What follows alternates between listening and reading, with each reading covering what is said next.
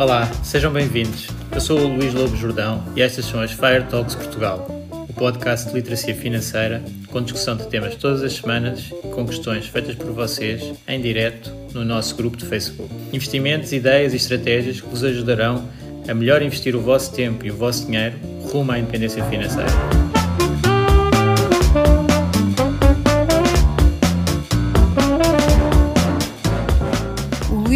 Jordão trabalha nos mercados financeiros há mais de 20 anos. É um analista financeiro certificado pelo CFA Institute, criou o maior fundo português de ações e é atualmente responsável pelos produtos Stoic na SGF. Todas as opiniões expressas pelo Luís e eventuais convidados são exclusivamente suas e não refletem a opinião da SGF ou do CFA Institute. São ideias à data de gravação e estão sujeitas a alterações. Todos os investimentos envolvem riscos. Este podcast tem um intuito meramente informativo e não deve ser tomado como base para decisões de investimento.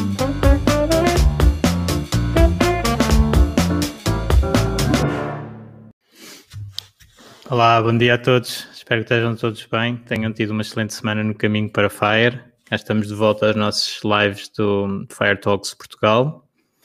Uh, hoje vai ser um live um bocadinho mais uh, técnico, se calhar, porque vamos entrar na, na avaliação de, de, empresas. Foi um tópico de, desta semana com, com o IPO da Airbnb. Uh, mas antes de ir a esse, a esse tópico, Gostava de falar convosco. Já gostava de ver só se consigo ver os vossos comentários. Se alguém conseguir colocar um, um comentário um, ehm, para eu ver onde é que estão a aparecer, uh, como é habitual, agradecia. E, e então, uh, tivemos uma semana com, com bastantes posts no nosso grupo, como habitual. Uh, algumas perguntas da parte fiscal, que é um tema interessante que é a fiscalidade de dependentes maiores, ou seja, as pessoas até, até começarem a trabalhar muitas vezes estão na, na declaração de IRS dos pais e se têm ganhos nos mercados, como é que, como é, que é o processamento desses ganhos. Um, e portanto, tem, tem que ir na declaração do, dos pais uh, esses ganhos, tanto da parte financeira como de possíveis trabalhos que, que tenham. Uh, e depois também a questão de se pode fazer um PPR sem ter ainda uh, o próprio IRS, e pode, uh, pode ficar, é, fica livre, o, o, PPR fica livre, não tem direito à dedução à coleta, portanto os PPRs feitos por dependentes ou em nome de dependentes não contam para efeitos de dedução à coleta, mas contam para os outros benefícios fiscais dos PPRs, portanto à saída. Uh, e depois também outro tema de fiscalidade. Foi uma notícia que saiu da parte de imobiliário, em que vai deixar de existir uma isenção que, que havia desde 2015, uh, eh, em que as mais-valias imobiliárias uh, seriam abatidas com, com, o crédito, com o pagamento do crédito, portanto, essa parte não contaria como mais-valia imobiliária e agora vai voltar a ser tributado, portanto Uh, como devem saber, as mais-valias do imobiliário na esfera pessoal são tributadas em 50% uh, eh, do valor de realização. Um, depois também alguns posts sobre no, um novo instrumento financeiro agora transacionado no mercado de futuros, que é a água. Portanto, a água é um bem escasso que vai passar a ter um preço de mercado Portanto, a tendência com um preço de mercado uh, será de torná-lo mais um mercado um bocadinho mais eficiente, ou pelo menos as empresas e até o, outros provedores de água conseguirem um, ehm, equilibrar os seus custos com o mercado de futuros. Portanto, proteger uh, subidas de preço ou, ou descidas.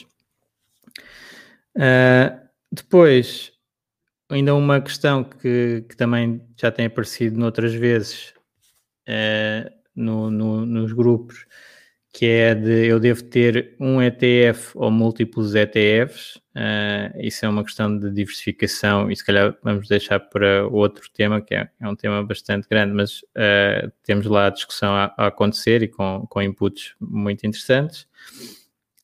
e, e então uh, um mentor que eu partilhei esta semana também porque havia o IPO da Airbnb, que já se sabia que ia ser bastante falado, foi o Damodaran. Damodaran é o professor da hum, New York Stern School of Business, é o nome, uh, e é um dos professores mais conhecidos e é o maior especialista de valuation, portanto, avaliação de empresas, menos que eu conheço, uh, é o mestre dos DCFs e eu já sigo o trabalho dele há imenso tempo. Já fiz alguns cursos online também dele, que também é, ele foi muito inovador porque começou a usar uh, o iTunes University para colocar os seus cursos e ainda antes de aparecer as curseras e as faculdades terem cursos online, ele já fazia e, e portanto é um excelente professor, tem, tem ganho várias vezes o prémio de melhor professor lá dessa universidade e tem uma grande presença online, portanto, o, toda a gente pode aprender com ele, agora tem até os, as aulas no YouTube uh, e, e, é um excelente professor. E esta, esta área de, de valuation é o, a parte principal na, nos investimentos, claro. Uh, depois há quem faça os investimentos muito baseados nestas uh, metodologias, quer dizer, ele fala todas as metodologias, mas uh, a que é mais conhecida, então os DCFs, quem faça mais com, com essa metodologia, quem faça maneiras diferentes, desde até quem não faça valu valuation nenhum para estar nos mercados, né? que, é, que, que acontece aqui tanto na, na, área, por exemplo, de análise técnica, quem faz investimentos em análise técnica não tem nada a ver com, com a avaliação de, das empresas, um, é só gráficos, ou quem faça gestão puramente passiva também aí toca-se esses eh, ambientes porque também não, não olha para nada de valor, uh, é só seguir um mercado pronto, diversificado. Portanto, esta parte de uh, avaliar empresas e perceber o negócio delas e ver se o mercado está a dar um preço certo ou errado, ou... isto é muito mais de, de gestão ativa.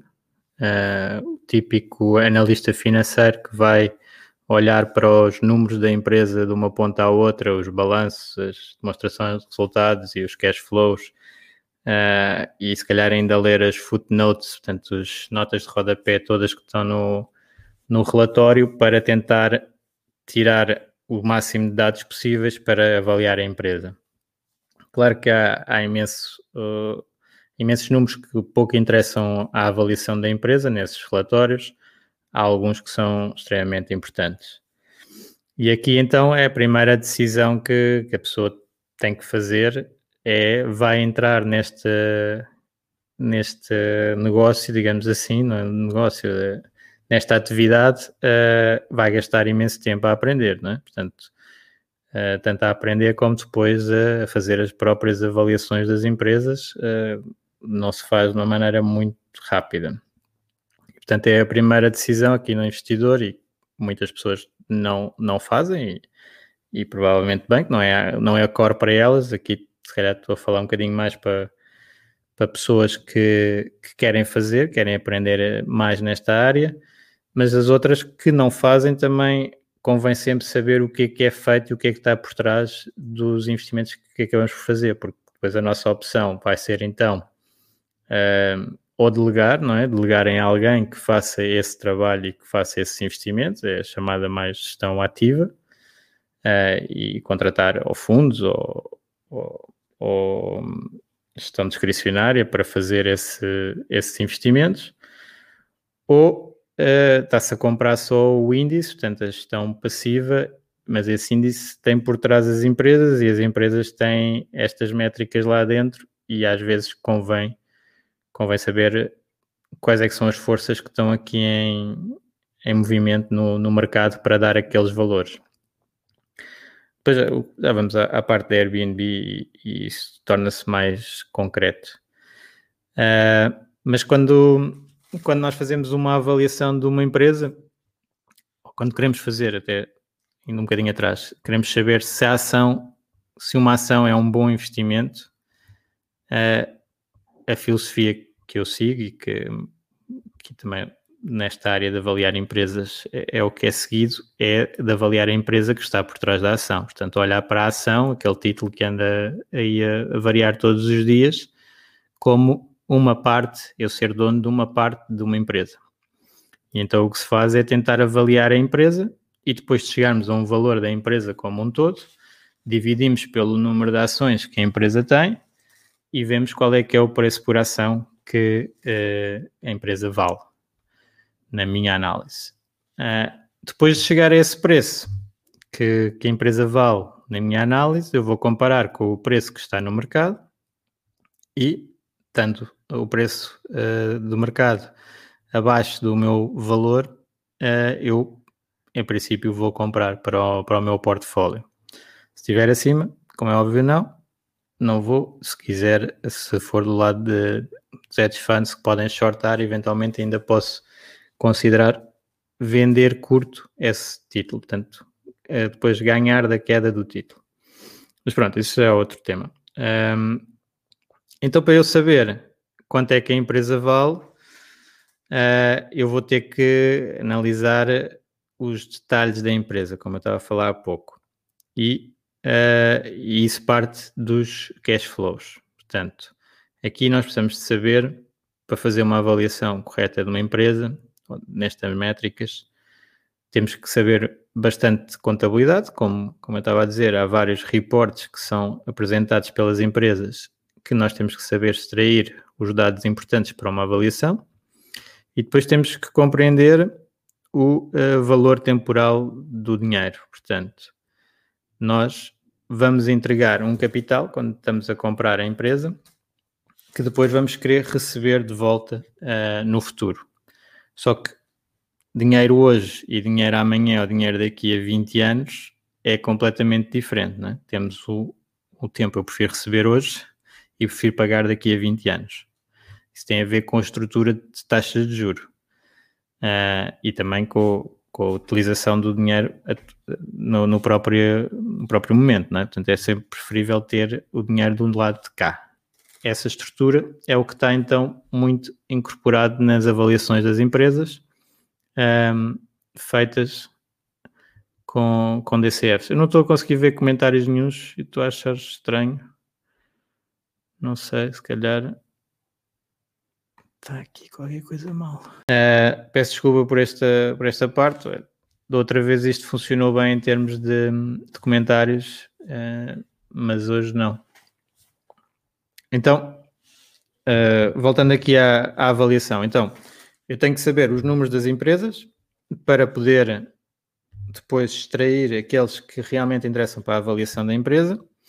Tenho que considerar a estrutura temporal, ou seja, o cash que eu recebo hoje é muito diferente do cash que recebo daqui a 20 anos.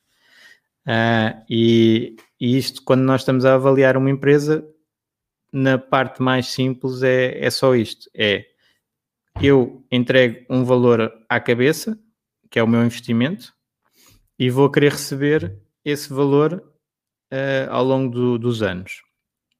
Normalmente, o que os investidores recebem numa, numa ação são os dividendos, mas há uma parte dos lucros que não é distribuída, mas que é reinvestida na empresa. E, portanto, eu posso esperar um aumento do valor da empresa por esse reinvestimento dos lucros. Portanto, é um juro composto automático que nós temos quando investimos numa ação.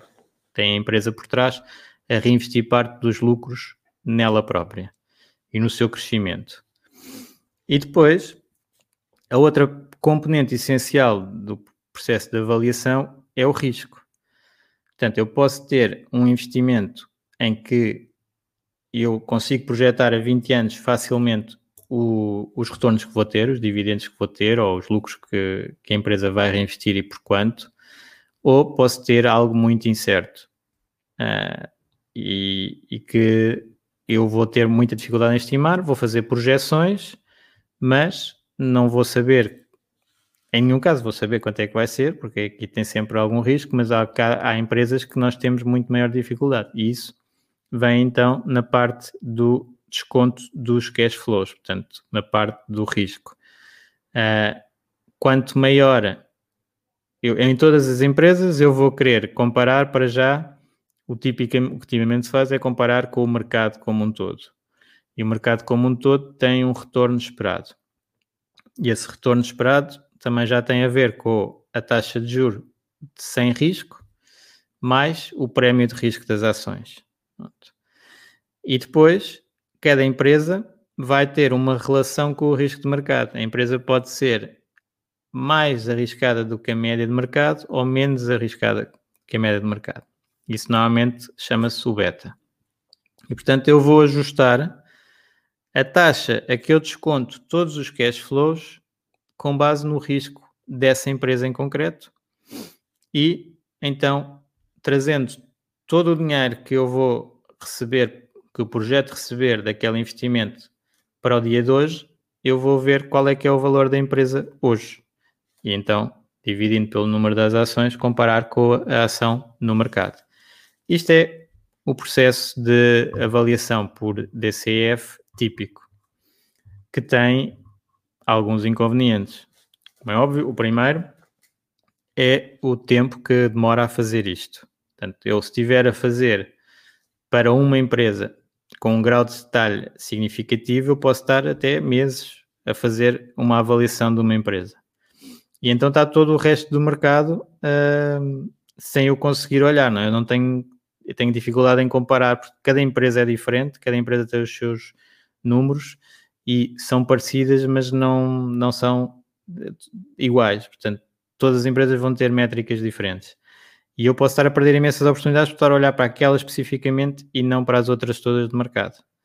Portanto, isso é um dos grandes problemas de uma avaliação com base em DCFs, uh, muito pormenorizada. Há pessoas que uh, fazem isso, por exemplo, têm um capital, fazem isso e decidem esta empresa é boa e eu vou investir, investem uma parte do capital, o resto fica parado.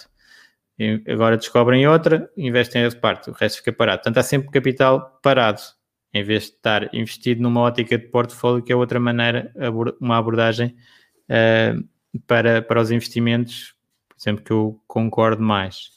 Não, não, não gosto de ter eh, o capital parado dessa maneira à espera de novas oportunidades e, entretanto, como nós sabemos, os mercados tendem a ir subindo e, portanto, perde-se imenso por ter essa, essa abordagem. Uh, mas a construção do portfólio tem que estar uh, a ir buscar dados que tenham a ver com estes do DCF. Portanto, aqui é que se incorpora um bocadinho as análises umas nas outras. Porque depois de, desta, desta análise de DCF, nós conseguimos, dos cash flows, portanto, trazidos para o dia de hoje, conseguimos também fazer outras análises para escolher os ativos, que é uh, comparar uns com os outros. Não é? Como eu estava a dizer, não há nenhuma empresa igual, mas são algumas métricas podem ser comparáveis. Eu posso ver quanto é que é a margem de lucro das empresas, quanto é que é o múltiplo que está a ser pago por cada empresa, portanto, é uma avaliação relativa que é possível fazer e, de, e definir critérios para escolher as empresas e quais é que são as melhores para os meus critérios e escolher um pouco dentro dessa área. Isto é a avaliação relativa. E, e depois a outra métrica de avaliação que existe de, de ativos é o custo de substituição. Portanto, esse eh, aqui nos mercados financeiros é, é pouco uh, relevante neste momento, uh, porque até antes as empresas eram mais de capital físico, portanto, edifícios, máquinas para produzir bens, e aí eu conseguia mais ou menos estimar quanto é que custava substituir esse, esse material todo. Agora é, são mais intangíveis, é muito mais difícil dizer quanto é que eu tinha que investir para substituir, eh, por exemplo, podemos falar aqui da Airbnb, para estar uma Airbnb uh, que tem aquela marca que a pessoa já conhece, já tem as relações com, com, com a, as pessoas que alugam as casas, com os clientes que, que, que alugam as casas também. E, portanto, um, ehm, é difícil de estimar esse custo de substituição. Mas já agora, indo aqui para o imobiliário, que se calhar às vezes é mais fácil para um, que as pessoas tenham mais uh, ideia do que é que, que é que acontece quando se faz uma avaliação de um imóvel, aqui nas empresas eh, também conseguimos identificar as fontes de, de, avaliação, tal como no imobiliário. No imobiliário nós temos uh, o custo de substituição, que seria o custo de construção da nova casa, e normalmente uh, o imóvel não é transacionado por esse custo, não é? tem um extra bastante acima disso. depois é a avaliação relativa, portanto, eu vou ver os preços nas zonas, T1 na zona, os T2 na zona, mas claro que cada T1 e cada T2 é diferente, mas é outra maneira de ver. E voltando aqui a, ao início de, das ações, que é o método mais utilizado é os cash flows, nos imóveis, se calhar não é mais utilizado, o, o, o dos relativos é mais utilizado.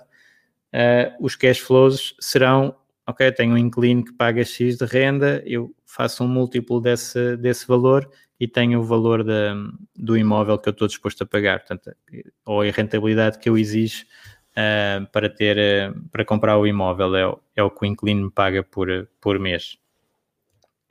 Portanto, está tudo sempre muito relacionado, tanto nos imóveis como nas empresas.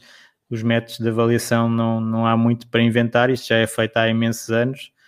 Uh, tem, tem é depois aquela métrica que, que nas ações, se calhar, se nota mais, que é o que algo vale, mas no imobiliário também, é o que alguém está disposto a dar por isso. E ponto final. Pronto, nós temos de ter todos os métodos que, que, que olharmos tudo muito científico, digamos assim. Eu faço o DCF, tenho lá estimados os cash flows muito bem estimados, uh, tenho a taxa de desconto também muito bem, bem feita, toda estruturadinha.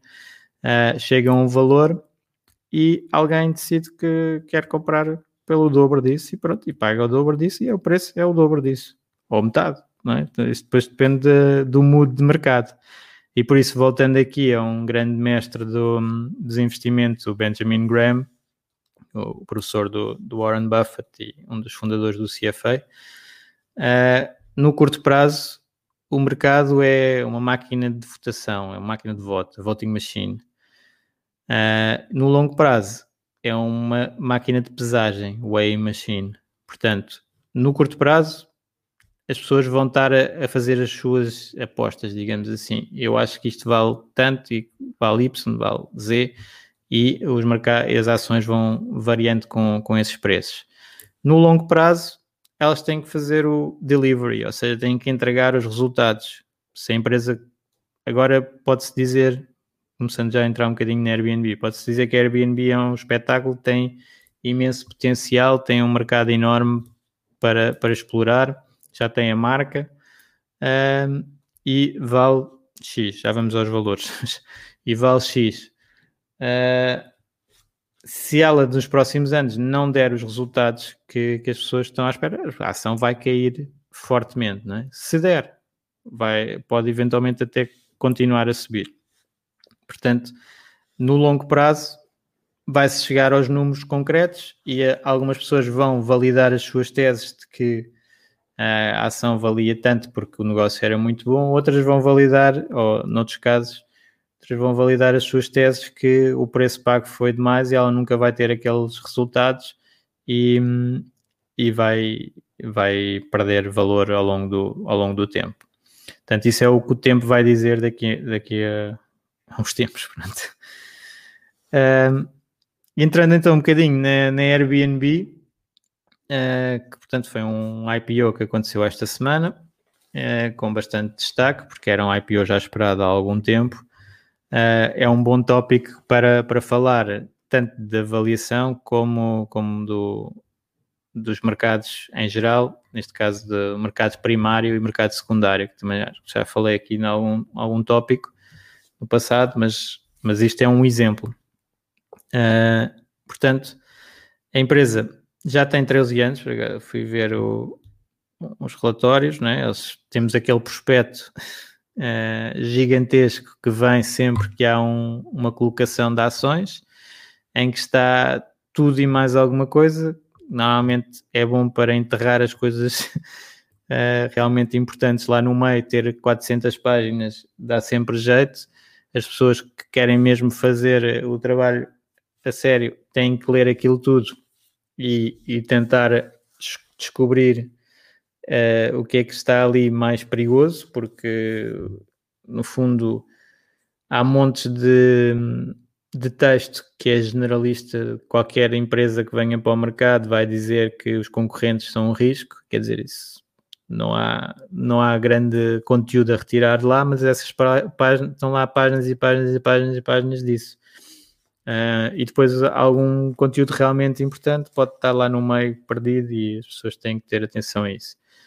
Mas uh, claramente o grande foco nesses relatórios para, para para as ações começarem a negociar em bolsa, portanto, que é o IPO, Initial Public Offering, um, são é informar o mercado o que é que é a empresa e quais é que são os riscos a investir na empresa. A empresa foi então criada há 13 anos e está agora na fase de começar a negociar como uma empresa pública, empresa aberta, portanto, aberta a outros acionistas. Eles já eram abertos a acionistas uh, do private equity, tanto que vão investindo na empresa, fazendo crescer a empresa uh, sem estar numa bolsa e, e fazem rondas de investimento uh, conforme o negócio está a correr tendencialmente, quando corre bem, a valores superiores.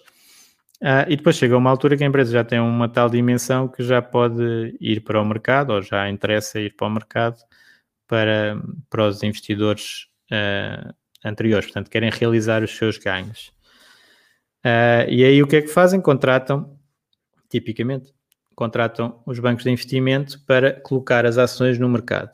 Em teoria, os bancos de investimento vão saber qual é que é o apetite do mercado por, esse, por essa empresa e fazem uma avaliação, uh, como estávamos a dizer há pouco, cuidada da, da empresa, de uma ponta à outra, olhar para todos os números e muito baseada neste, principalmente nestas duas, das duas principais métricas de avaliação, que é o discounted cash flow, portanto, os cash flows da empresa previstos para o futuro, uh, e a comparação com, com empresas comparáveis, que nestas áreas de inovação ainda há menos, não é? portanto, ainda é mais difícil de enco encontrar comparáveis com, com Airbnb.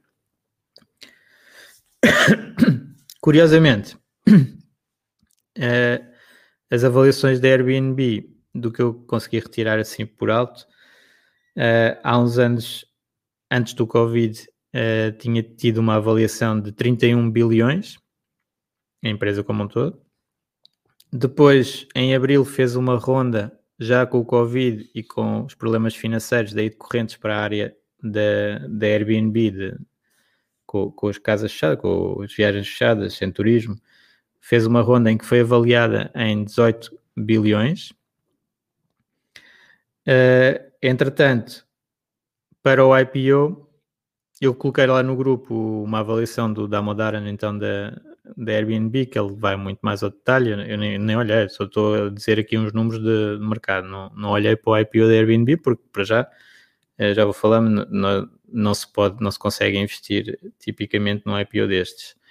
Uh, eles ficaram reservados para, para os americanos e para os clientes do, dos bancos de investimento americanos. Mas um, a avaliação que foi feita para colocar no mercado foi cerca de 40 bis, 40 bilhões, uma, um preço por ação de 68 dólares.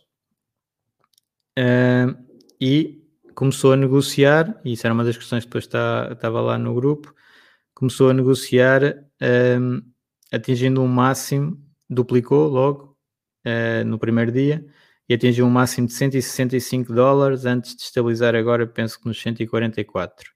Portanto, 68 dólares foi o preço do, do IPO, 40 bilhões de valor da empresa e no primeiro dia a empresa foi avaliada em 100 bilhões, cerca de 100 bilhões, uh, que é um ganho bastante significativo.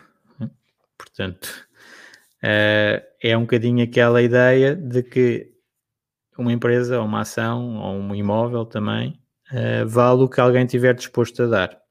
E se tivermos muitos investidores que nem sequer fazem a avaliação e só querem especular, podem eventualmente pagar estes, estes valores Outros, se calhar, consideraram mesmo um potencial gigante da, Airbnb e que possa eventualmente valer estes 100 bilhões. O que é certo é que os IPOs são feitos de uma maneira que eu, da minha experiência, tenho relativamente pouco interesse em participar.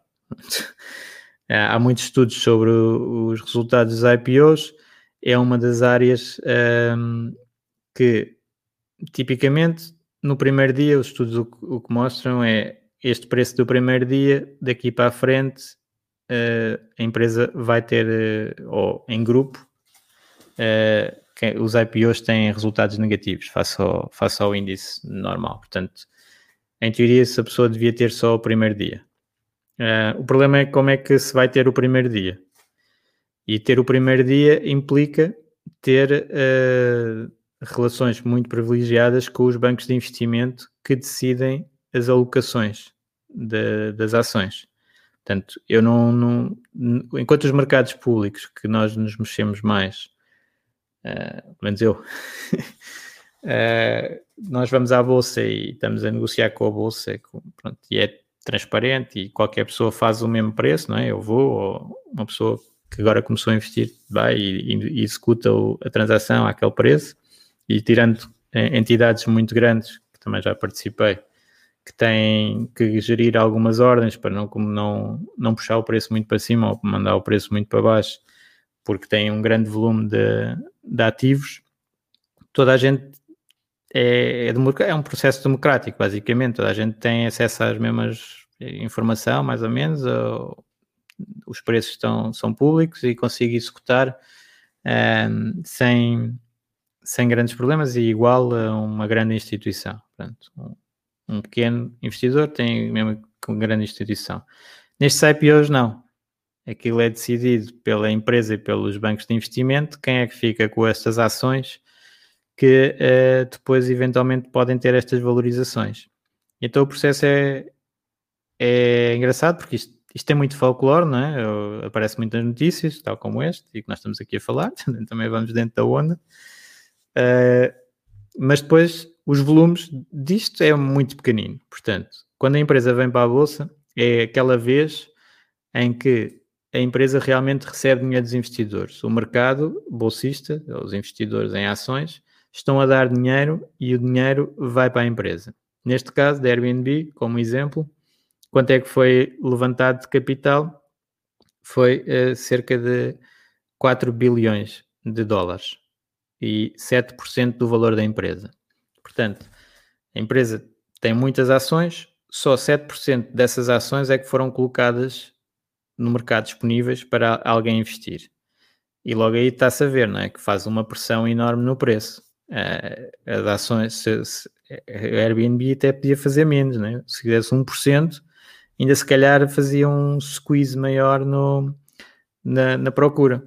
Mas, mas pronto, há aqui um jogo para ser algo razoável. Eles colocaram 7% do, do valor e também queriam levantar capital, como é óbvio, também dá-lhe jeito de ter 4 bilhões extra balance numa altura em que uh, a indústria do turismo continua com bastante dificuldade. Portanto, eles levantaram 4 bilhões, uh, que dará para pagar as despesas, não sei, as despesas deles durante algum tempo sem ter, sem ter receitas, eventualmente.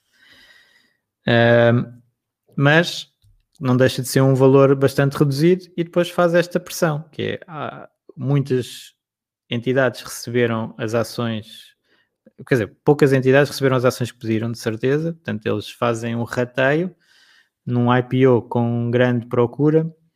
O que acontece tipicamente, e já em grandes instituições onde eu estava, é, onde já tive, é, com grandes volumes, a alocação é, é reduzidíssima, aquilo não dá para nada, mesmo que a pessoa receba algumas ações. Portanto, quando o IPO é muito forte, muito procurado, o que é que acontece? Eu, se receber ações, então recebo, ganho um bocadinho, não ganho nada, ganho nada especial. Portanto, se eu ganhar 100%, 0,05% do meu portfólio, também não, não faz grande, grande diferença. Mas pronto, ganhei os 100% e posso ir para os bares discutir sobre o grande investimento que eu fiz. Mas depois temos o, o oposto, não é? Para já, quem vai ter essa grande alocação é quem faz muito negócio com, com os bancos de investimento. Portanto, teve a pagar esse custo durante muitos anos. E depois vai ter situações, quem for a IPOs uh, com, com frequência, uh, vai ter o caso mais típico também, que é é, ok, o IPO nem está a ter grande procura, então ficas com a alocação toda que pediste e depois aquilo ainda corre eh, relativamente mal. Portanto, é uma área que não tem assim grande benefício para os investidores públicos. É, isto está, está bastante estudado em research académico, também não, não é só uma experiência pessoal, a minha experiência pessoal também é um bocadinho esta. É, se o IPO for muito bom, um, ehm, ou se prevê que seja muito bom, recebes pouquíssimo. Se não for nada especial, recebes bastante.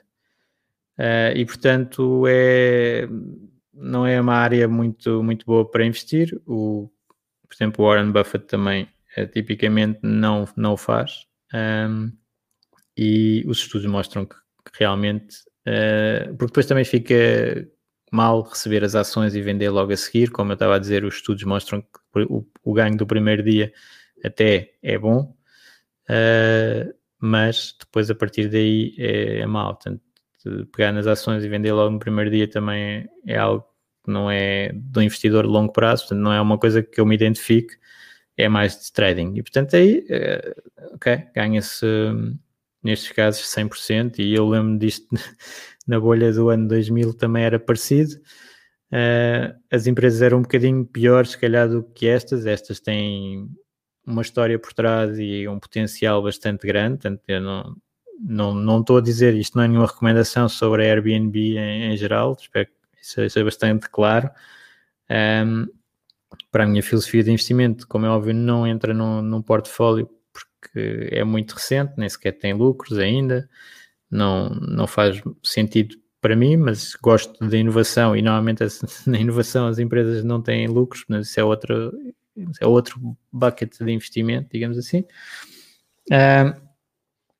Mas uh, este exemplo é, acho que é bom para, para se ver então uh, o que é que acontece uh, no mercado? E, e, respondendo à pergunta que eu tinha aqui, só tentar encontrar mais concretamente a pergunta do, do Tomás, que não, não percebe o que é que acontece entre a definição do offering price, portanto serão os tais 40 bis que foi definido para a Airbnb uh, 68 dólares entre o offering price e a abertura de negociação ao opening price.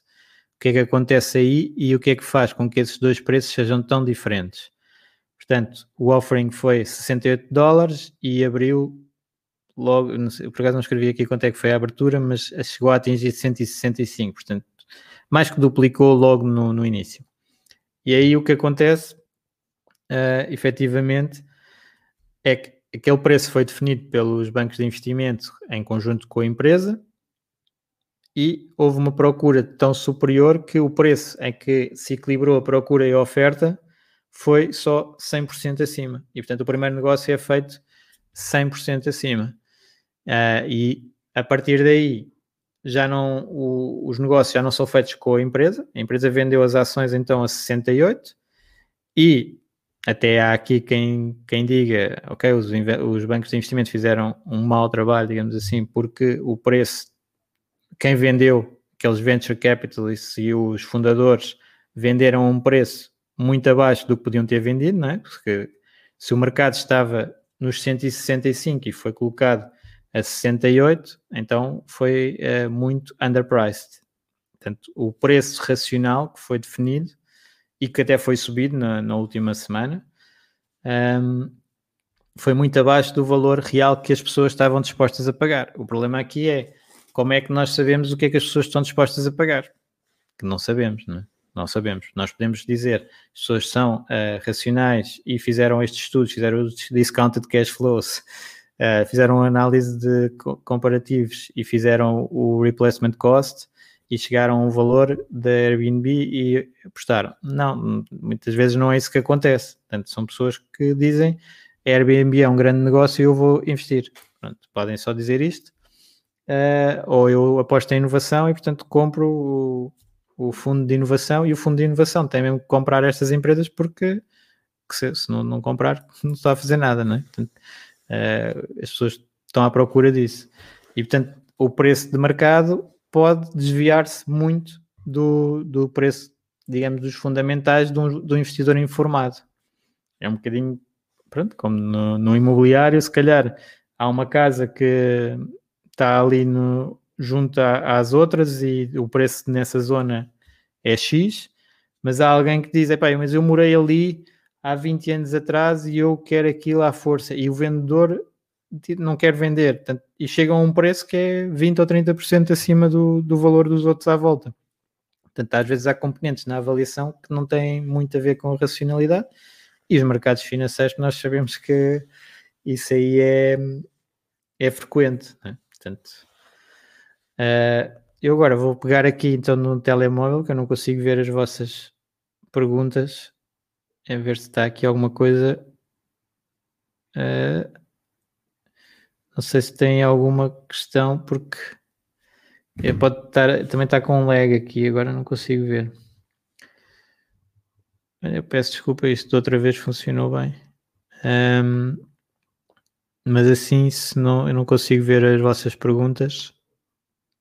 Ah, tinha aqui só, já agora, uh, uma piada da avaliação de empresas sobre a TAP, avaliar a TAP, e aqui é uma área que, que nós, nós sabemos que quando investimos em ações, o máximo que podemos ter é uma queda para zero, ou seja, a empresa, a ação deixa de valer, ok?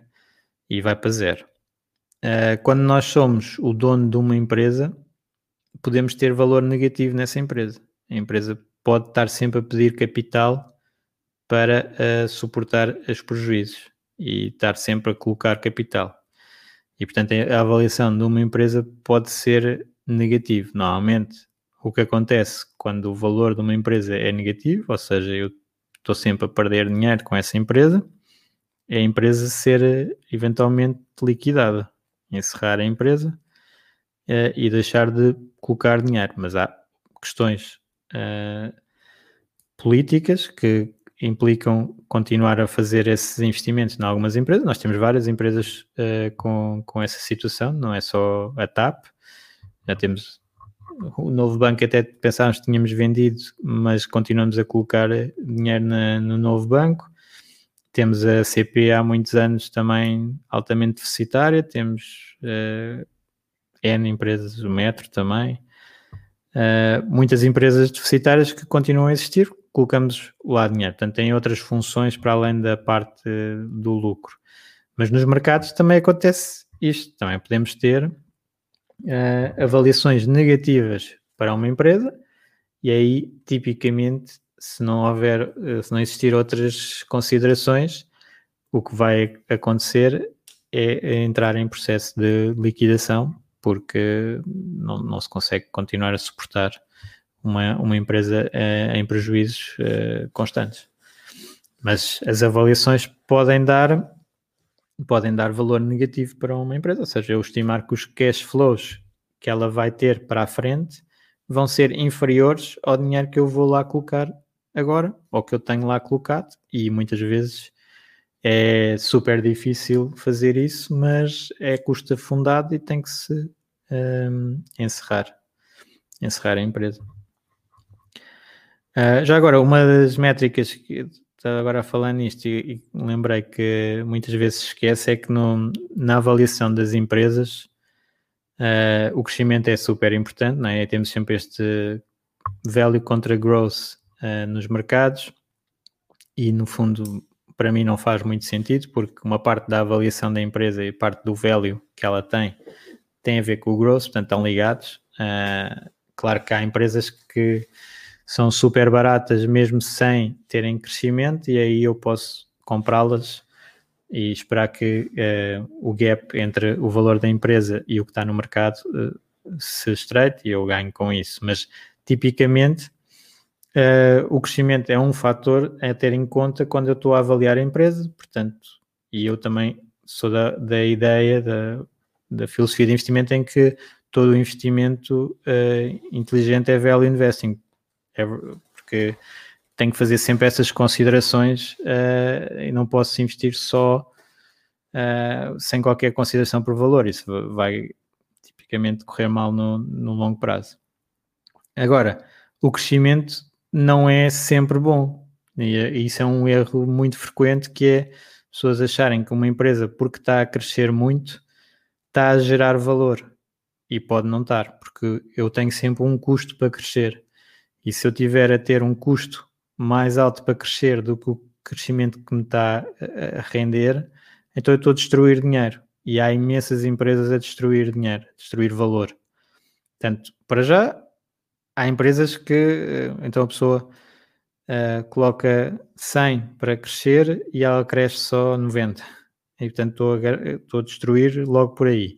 Mas depois eu estou a ter risco e portanto eu tenho que ter um retorno acima da minha taxa de juro de desconto, taxa de desconto, para estar a criar valor. Portanto, porque senão bastava-me pôr no, no mercado, não é? Fazia num índice, e se no índice eu recebo, vamos dizer, 7%, eu naquela, naquela empresa eu tenho que lhe dar capital e ela tem que me gerar mais que 7%.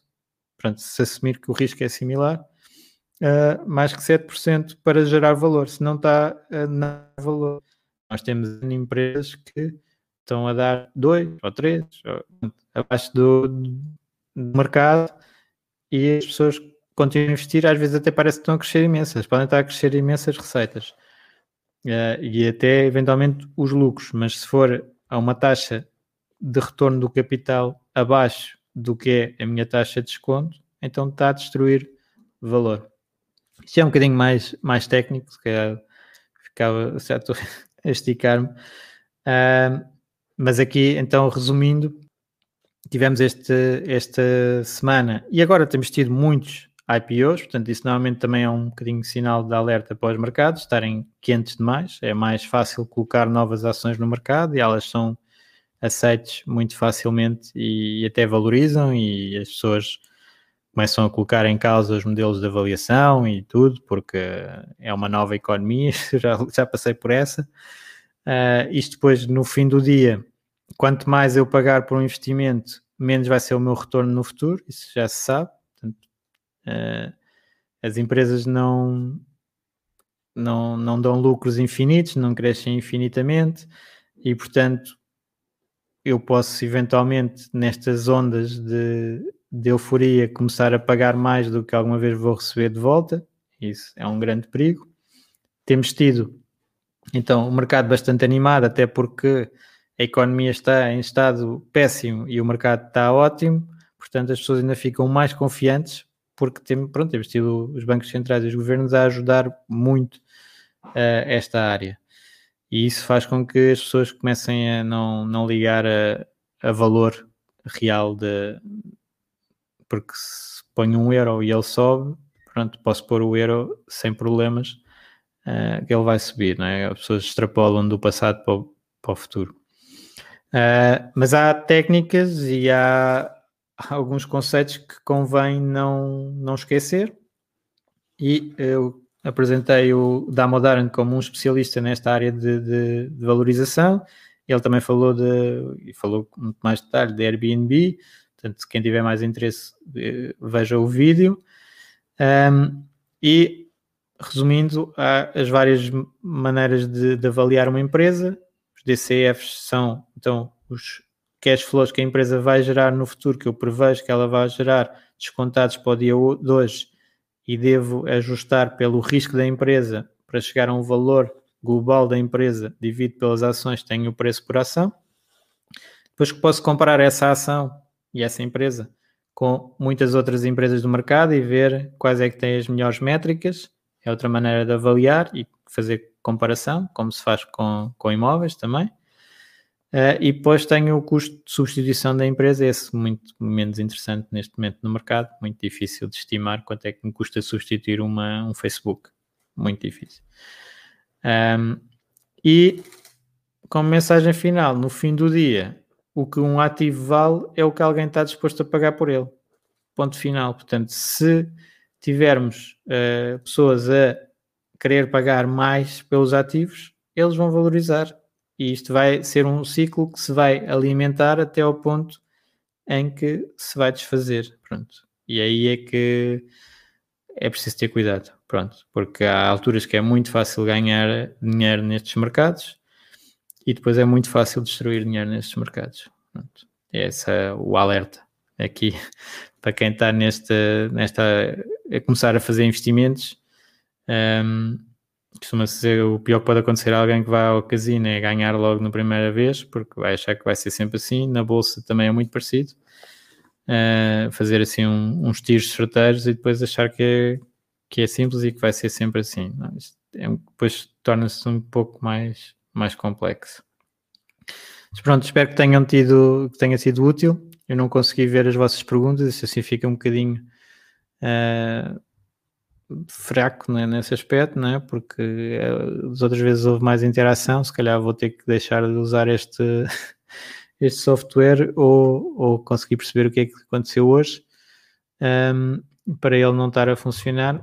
Mas espero que tenham uma, uma grande semana no caminho para, para Fire e encontramos então na, no próximo sábado. Tchau.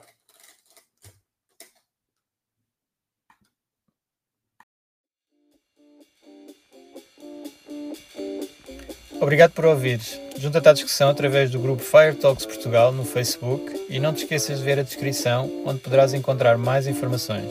Até à próxima!